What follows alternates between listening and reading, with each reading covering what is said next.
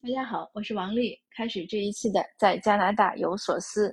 今天呢是我的一月四号，现在呢是下午四点多、四点半多，但是我们这边又下雪了，所以外面呢已经是比较的阴阴沉沉的黑下来了，还能看到雪在无声无息的落，落得很密。窗外是一片白茫茫。总之，这个情情景呢，窗外的情景呢，应该说不是一个明朗的情景。那就和我今天想分享的话题呢比较的般配，因为今天呢我也要分享一个还是比较严肃而且沉重的话题，还是关于加拿大的种族歧视问题。呃，每当说这个话题的时候呢，就会有一些呃，比如说有一些国内的听友呢就非常担忧，呃，甚至担忧我的人身安全。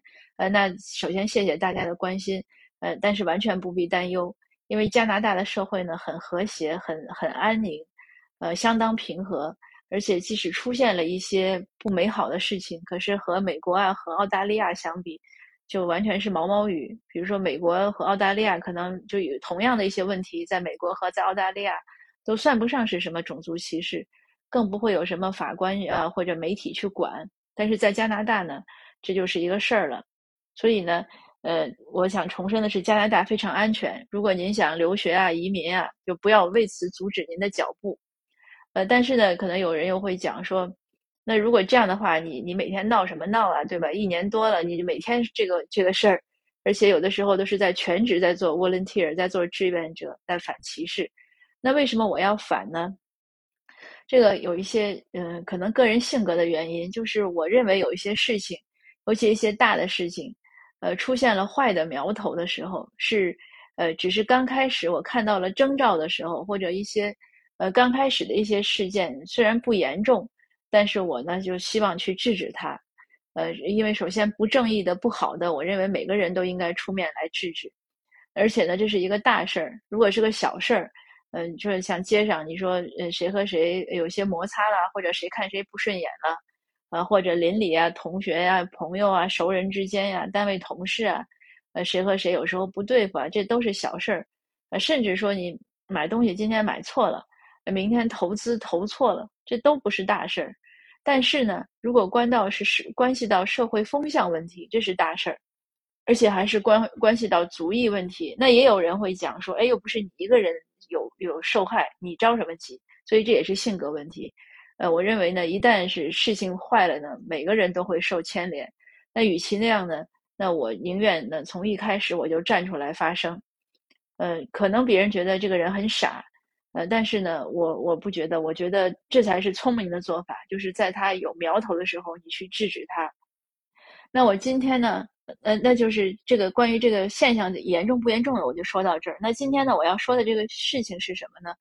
是圣诞节前呢，我们隔壁省阿尔伯塔省的省长，呃，Jason Kenny，肯就肯尼吧，我们叫他，呃，肯尼省长呢，他接受一个英文媒体的采访的时候呢，谈到。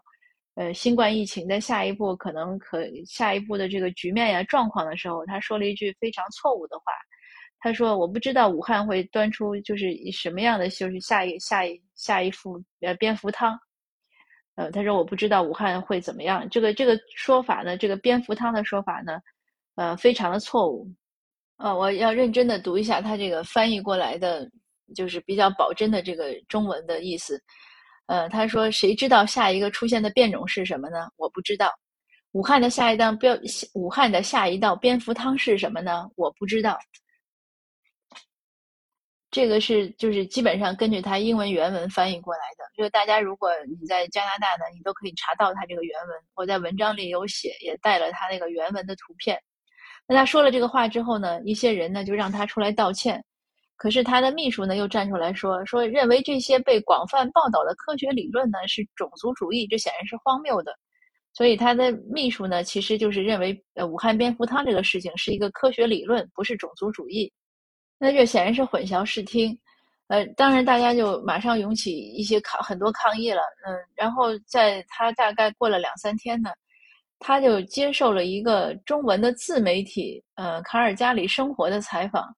呃，这个卡尔加里生活呢，应该是在卡尔加里呢，也是比较有影响的。这个媒体呢，说是接受了他们的独家专访。那媒体呢，就只发了肯尼的肯尼省长的，就是他的发言的中文就没有发英文，所以不知道他英文怎么说。但是他的这个中文呢，就是所谓道歉了。他说呢，呃，他无意冒犯任何对此言论感到不适的人，也不存在任何歧视心理。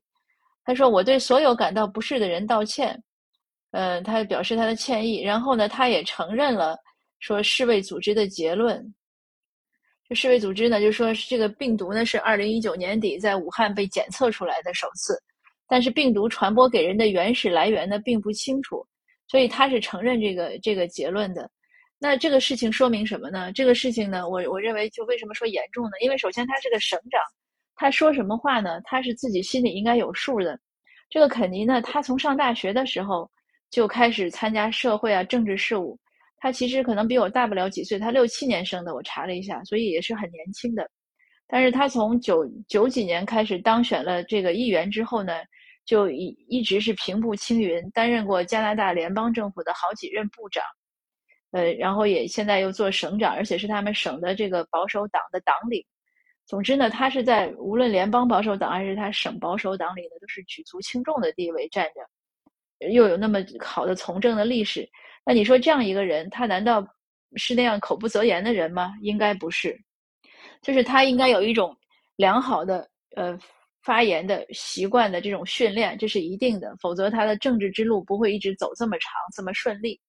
呃，因为每一个从政的人都是会受一些，就是不管是呃科班的呀，还还是说在竞选过程中，他都会有一些专业的训练，应该怎么表达，应该怎么样。那他这样，首先他不应该去讲这样的话。而且呢，他也从他后来所谓的道歉中呢，我们看到他是知道世卫组织的言论。那你既然知道世卫组织正确的一个结论，你为什么还要说武汉蝙蝠汤呢？对不对？这就是个非常典型的歧视的，而且是分裂的。而且呢，你既然认为你自己错了，你道歉，你为什么不用英文道歉呢？你是接受英文媒体的采访，那英文媒体的采访这个传播是相当广的。你在一个中文的媒体道歉，虽然这个中文媒体传播在华人圈里传播可能也比较广，但是你是不能和英文媒体相比的。那这些点呢都是非常错误的，而且他的秘书还在在那在站在那儿胡搅蛮缠。那那他那当肯尼用中文在中文媒体上道歉之后，他秘书怎么不出来解释呢？那不是打脸吗？自己。所以呢，这些行为呢，都我认为呢都不能说明肯尼是在。认真诚恳的道歉，他有没有一些反思？他怎么看待这个问题的？我们不得而知。但是这个问题的影响呢，一定是非常坏的。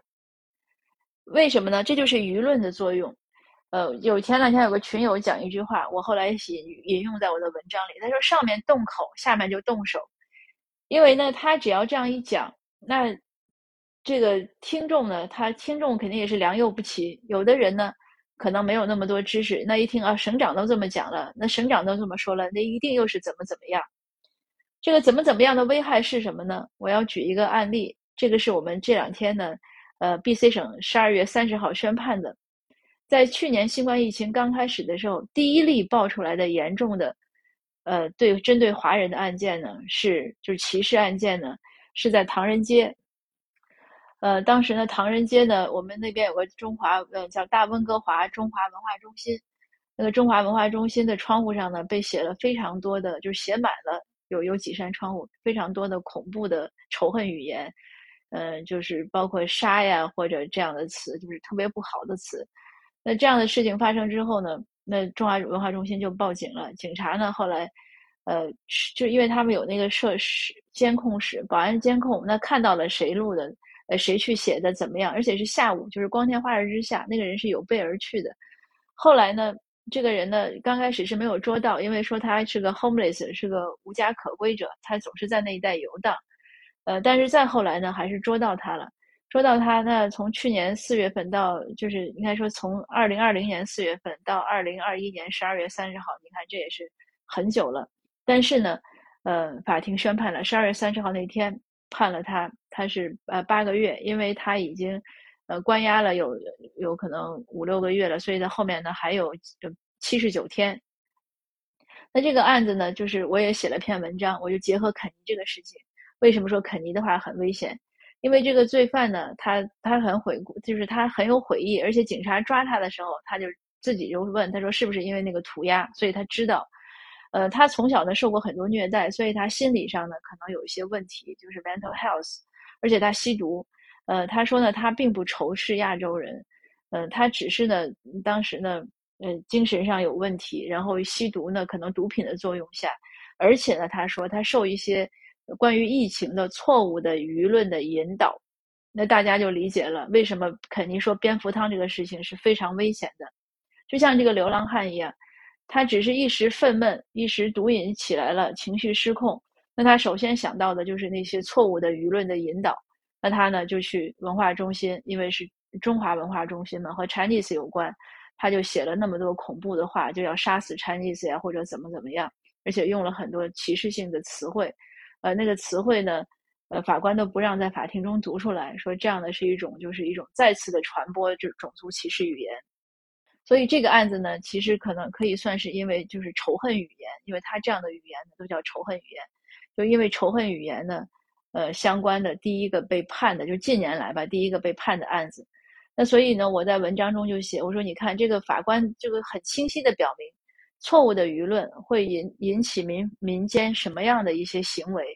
那这个就是为什么说肯尼的这样的错误的舆论呢？他必须道歉，而且用英文道歉，要收回，否则呢，就很容易引起像这个这个我们说这个流浪汉一样，他可能会有一些呃情绪失控，就会拿华人去发泄，或者拿亚裔去发泄。那像我们温哥华这个案子，第二个启发呢，就是在于华裔社区的不断的斗争。那这个文文文化中心呢很了不起，他们没有停止，没有放弃斗争。后来接着从四月份、五月份，呃，唐人街又出现了两三次很严重的涂鸦。文化中心的那个主席呢是郭英华先生，呃，他就在一次就是警察局和市政府温哥华市政府相关的一个会议上，他就发言，当然他英文很好，他用英文发言，他就是指责政府对唐人街的这种治安呀、卫生恶化，呃。不加以这种重视，因为当时呢，就是流浪汉在上面，在大街上就随便的便溺，呃，因为他没有临时的，就没有那个那么多的那种公共洗手间，然后随便扔垃圾。就在这个事情发，就是他在郭先生发言之后呢，唐人街一夜之间又全部都被涂鸦，就是没有死角，从从上到下，就就整个那个建筑物从底到到二楼都会有被涂鸦，那个都不是说。我都觉得不是一两个人能干的事情，那是一个团队可能干的。但这样的情况下呢，呃，他们郭先生他们文化中心呀，这个呃中华会馆呀，整个这些唐人街的这些这些组织们，他们没有气馁，他们就拍了个视频，就是关于温哥华唐人街涂鸦，在 YouTube 上很快就上万，然后很快就可能就有几万。那接着呢，温哥华市政府做出了非常大的改变。呃，他们给唐人街呢派去了，就是他们公费至市政府出资的这样的，呃，清洁队伍，定时打扫卫生，呃，然后呢，也也加强了巡逻保安。嗯，当然，他们文化中心呢也出也出让了一个一个办公室吧，给警局，呃，做一个联络处啊，怎么样？然后呢，给警局一些车免费的车位，警局在那儿停车，这样的就是，呃，警察的巡逻车呢也经常在唐人街出现了。那唐人街的治安呢和卫生呢就有很很大的改观。那在他们文化中心这个案子判之前呢，呃，检检控官呢要文化中心写一个受害人陈陈情书，受害人陈情书，那是他们文化中心的副主席郭伟林先生写的。呃，这个郭先生呢，他是呃应该是从小就移民过来，呃，他在陈情书上呢写的英文写的写的非常的感动。我在文章中呢也放了他的这种英文全文。呃，他写了很多对对这个案子的感受，然后他也联想到他六十年代，呃，在萨斯卡通生活的时候受到学校的霸凌。他说没有任何原因，只因为我我的皮肤、我的眼睛，就是我的族裔。所以呢，呃，我在文章中也写，我说这个呢也能也能提醒我们这些就是新移民吧，因为我们来的时候，呃，种族主义已经缓解很多，呃，前几年呢对人头税啊什么也已经道歉了。但是呢，我们可能就忘记了，这个当他如果严重的时候，他会怎么样的危害到每个人的生活？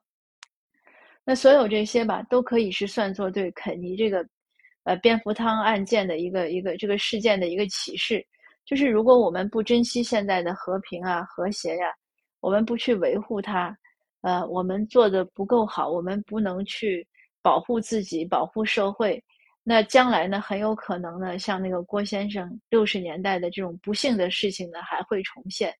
而且呢，我一直有一个观点。呃，当我们华人反种族歧视的时候，其实不只是为了华人，我们是为了整个加拿大社会。因为种族主义者呢，他不会说只是歧视你某一个族裔，他如果是白人至上呢，那你想他白人至上，那他就会对所有的非白人可能都会有这样的想法。那因此呢，我们在维护自己权益的时候呢，也是在给他们一些教育。其实呢。更大的一个结果呢，就是在遏制种族主义，那就是在保护加拿大社会的和谐。说到这儿呢，呃，我特别想也是必须要赞扬一下卡尔加里和埃德蒙顿的华裔社区。呃，在这个是肯尼这个毒蝙蝠汤，我管它叫毒蝙蝠汤。它这个蝙蝠汤事件发生之后呢，就在一月一号元旦那一天，零下二三十度啊，那两个城市，然后。这个华裔社区都有几十个人，两边可能各有几十个人，就在去聚集，就 rally，就是所谓进站示威，呃，在他们的省府和他们的市政府啊什么这样的一个政府机构前面，呃，去做发言、做演讲，抗议肯尼的这个行为，而且呢，后面呢，大家又积极的写文章、拍视频，呃。我们就在全加拿大吧，也包括东部，东部也有朋友很热情的支持，呃，帮忙联系媒体发文章，呃，那最后就是整个现在目前来看呢，呃，从西部到东部，至少这个事情呢，呃，很多华裔社区的成员呢都是知道的，呃，我们关注组呢也发起了网上签名，现在应该有两千多个签名，就是要求肯尼道歉，呃，当然肯尼道不道歉这个事情都说不好。呃，而且前面这个路呢，看样子还很长，那还是需要不仅是阿省吧，不仅阿尔伯塔省，也是需要全加拿大的华裔呢。呃，只要关注种族歧视的这些人呢，都应该对这个事情呢，呃，表示关注和支，就是支持支持我这些志愿者去抗议，呃，并且加入到抗议中，呃，贡献我们自己的力量，看我们怎么能齐心协力的。呃，让这件事情进展下去，就是推动事情发展。呃，最后呢，希望肯尼呢能站出来诚恳的道歉。那今天这个分享呢有点长，呃，谢谢大家的耐心收听，呃，也期待我们有更好的一个呃奋斗的结果吧。我们下次见。